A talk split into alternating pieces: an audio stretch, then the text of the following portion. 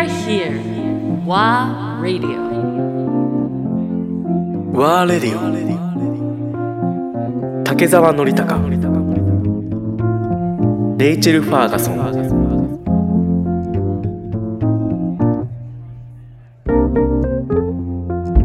よろしくお願いします。よろしくお願いします。ます。グリーンランドから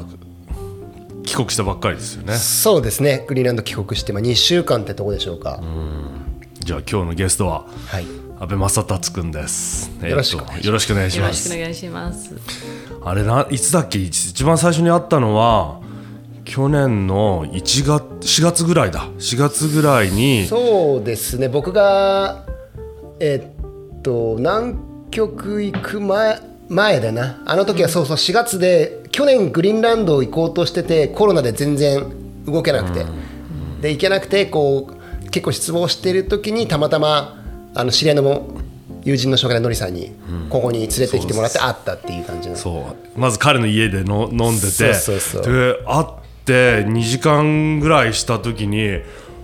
何やってんの？え南極冒険家？何それ?」みたいな話になってそれでこんな男が日本にいたんだって、僕はびっくりして。それで梁山パークに連れて行ってまた飲み会してでもうなんか恋に落ちちゃったわけ。覚えてます。覚えてます。はい。それで興奮してレイチェルにも話したと思うけど、すごい男に会ったよ何ヶ月もこの冒険家の話を私聞いていて あのお会いできる前、うん、私の主人はすごく、うん、声落ちた、うん、そ れでまあ 3, 3ヶ月ぐらいだっけ梁山パークに住んでそうそうそう。あったよその日にノリさんにやって「お前すめよ」みたいな感じで。で僕もノリさんすっかり好きになっちゃって「分かったすみます」っていう感じで3ヶ月で。ね、それで地下で筋トレをして朝から筋トレをして、で夜は時々みんなと酒を酌み交わして、体力と気力をもう一回蓄えて南極を目指していったっていう。そう私なんか初めて出会ったのは多分ジムでそういえばね、でもちゃんと紹介されてなくて新しい人いっぱい最近 あの入ってきてでも私のイギリスにいたりあのなんか子供のあの世話もやあのしてるのであのみんなの顔はまだ知ら知らない状態でジムにいて多分、えー珍しくなんかちょっと混んでいて4人5人ぐらいがいた。でほとんどの人は知らなかったから恥ずかしくてまだシャワー浴びてない状態でいて 自己紹介をしなかったけどあの阿部さんは多分あの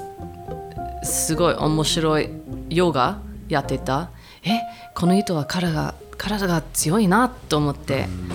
あのうんちょちょっと気づいてなんかノリに話すと「あそれ冒険家ですよ」って言った。ああななるほどと思って。うん。ヨガは大切ですか？あの柔軟ヨガというかあの体が柔らかいことはすごく大事で例えば足をくじいたりとかそういう怪我をすると冒険中ってそれだけであのクリティカルというか致命的な問題になってしまうんで多少体柔らかい方が大事。ヨガとかやったりとか。そう体のことはなんか話したいと思ったけどごめんなさい。なんか今のいいそう いやでもいやまずまずラジオ聞いてる人たちはほとんど阿部君のことまだ知らない人たちも多いと思うので、はい。ぜひちょっとそのどうして冒険家になったのかっていう、まあ、自分の生い立ちのところとかはい。から話をしてもらって、そのどうして南極を目指すかっていうところを少し聞きたいんですけど。はい、えー、と僕自身が今、まあ、プロの冒険家として活動していてですね21の頃から冒険家志して始めてもう18年間、えこの冒険漬けの人生を送ってます、え北極や南極点アマゾン川そういったところを、え世界中転々と冒険をしています。やるようになったきっかけはですねあの10歳の頃に母親が買ってくれた冒険家たちの話が書かれた、まあ、なんていうか漫画で読む冒険家みたいなものを見た時に、えちっちゃい時にあのすごく、えー冒険家かっこいいなって憧れを持ったのがあのきっかけですね。で大学に入って就職活動をし始めた時に勉強が嫌いでやりたい仕事もなくて、えー人生何したらいいんだろうって思った時に自分が憧れてた冒険家なりたかった人間になろうと決めて、えー冒険をし始めてでまあ、今となってはスポンサーとかがついたりとかいろんな支援者さんがいて何千万っていうお金が毎年かかるんですけど冒険も。それも集めてなんとか好きなことで、えー今冒険で暮らしてるって感じですね。で今やってるのが、えー10歳の頃にあの読んだ南極点到達のレースが昔あったんですけど110年前に。その時日本人も参加してて白瀬信さんという南極の探検隊隊長で僕と同じ地元秋田出身の方なんですがその方が途中で断念したんですよ南極点を。その憧れた人ができなかったルートを受け継いでやる。彼がやろうとしたルートを100年以上誰も実現できなかったのでえチャレンジすらできてなかったんですよね。そこに行くのが難しくて。で今現在は、えその憧れの人ができなかった夢を受け継いでそれを実現することで人の夢が100年以上経っても受け継がれることを冒険を持って証明するというミッションでやってます。でもそのこなんか大まず最初にその大学生の時に、はい。人生何やったらいいんだろうってちょっと悩んで、はい。で冒険家になろうって普通さなんかまあ20代のその前半の時ってなんかあの、まあ、まずはまあアマゾン行ったりとか、そういうことまあそれくらいやりきればまあ、いいかなって思ってじゃあ就職しようかなって思うけど、はい。ハマっちゃったんだねその。ハマったというかもうそれ以外の人生が自分には考えられなかったっていうある意味強烈な思い込みみたいな。うんだしやっていくうちにやっぱり当然ながらハマっていったしやっぱりこの冒険自体が自分の人生そのものになってしまったので今現在もどんな危ない目にあっても失敗してもお金がかかってもやめようという気持ちにはならない。面白い羨ましいけどすげえなと思うのは だって親、まあ、母お母さんからもさ、はい。いやもう少しもうもうそろそろさ まっとうな仕事に就きなさいとかあさの英語で言うとゲットリアルジョブってやつ。ねゲットリアルジョブだよね そうだよね。と言われたけどであとほら社会的なプレッシャーもあるじゃない、はい。でもそれをさなんかいやいややりたいことあるからっていう、思う思って続けてるんでしょ？20年18年間。そうそう。もうだから会社にも入らず今39ですけど社会人経験ないですから。ある意味ではあのすごいダメな人間だしでもその代わり夢だけは常に実現してきたかなっていう。いやすごいな。彼もだから社会社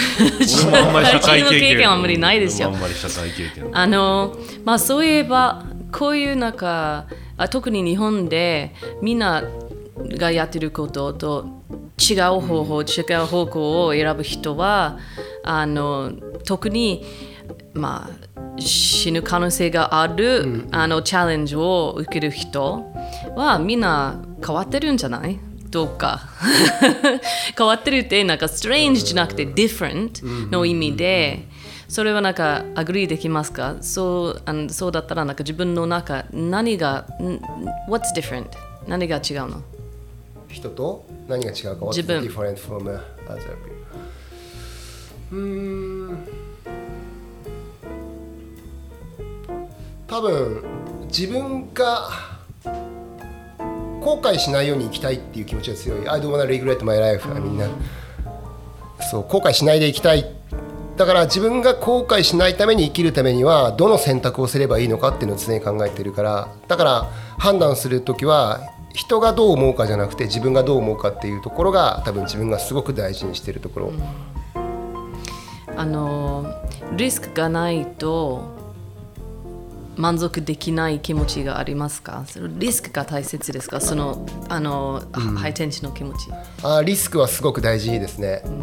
だから僕は冒険とかだとリスクがないとか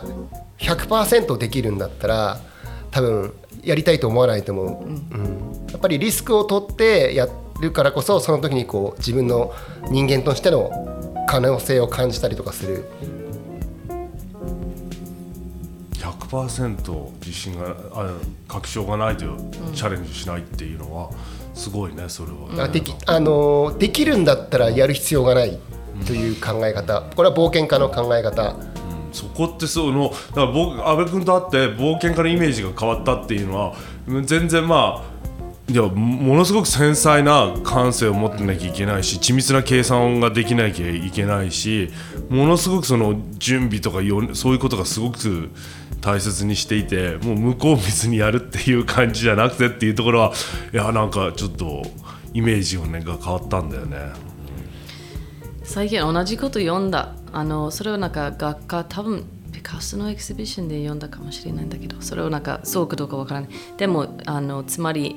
あのアート作るときに100%なんかあのえあの結果は全く100%ビジュビジュライズできれば意味がないです、本当にあの絶対にできるとかなんか絶対にこうなると思ったら、最初最初からねであの意味がないってこの人が言ったけど、うん、でも冒険はそう中で冒険って危険を冒すって日本語で書くとテイテイテイクリスクって意味なんですよ、だからその自分がやりたいことのためにリスクを取るという選択をすること自体が冒険家としてのライフスタイル生き方、だから、えーもちろん達成できるようにしっかりと準備をして達成できるように準備はするわけだけどあのその時にある程度リスクがなければ新しいものじゃないから冒険ではないからっていう。